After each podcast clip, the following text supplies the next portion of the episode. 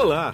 Você vai ouvir agora um episódio do podcast Vida Moderna, do especial FutureCon, que é um oferecimento da MediaTek, fabricante global de processadores para equipamentos como smartphones, tablets, TVs digitais, dispositivos wearable e soluções para carros conectados.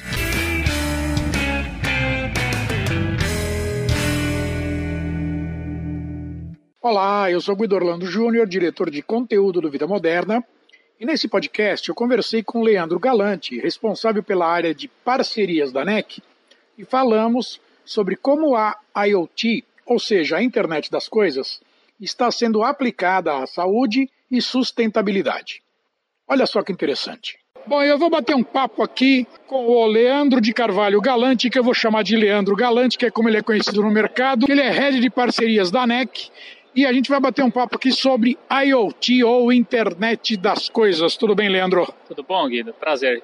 Ô, Leandro, me diz uma coisa, você está trabalhando aqui na NEC com IoT, mais especificamente com uma área bem específica e muito importante para a vida das pessoas, né? Qual que é? Sim, é a área de oxigenoterapia. A ideia é a gente tentar ajudar os pacientes que são dependentes do uso ou contínuo ou é, esporádico de, de oxigênio né, e dar uma qualidade de vida melhor, mais confiabilidade, etc. Agora, como é que funciona especificamente isso?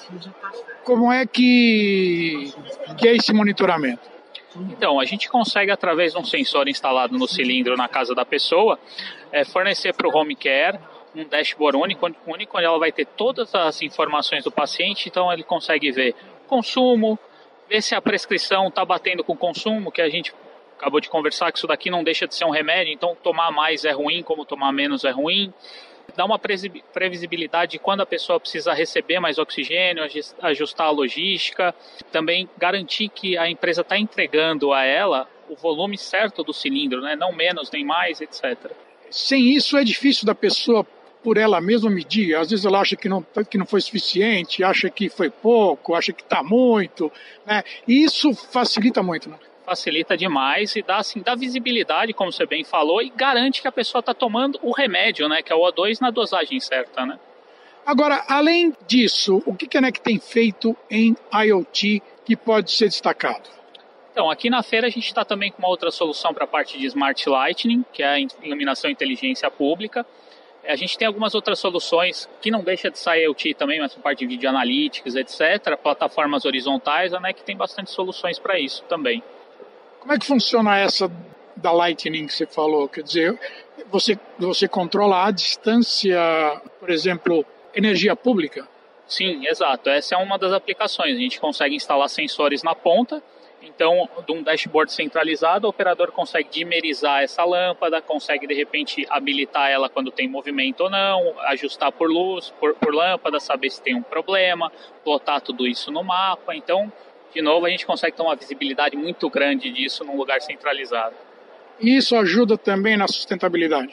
Ah, claro, com certeza. A gente consegue economizar luz sem, sem desperdiçar, né? Tá bom, Leandro, eu quero agradecer bastante o tempo que você despendeu comigo aqui a gente vai voltar a falar oportunamente e boa feira para você. Obrigado, muito obrigado. Foi um prazer falar com você, Guido.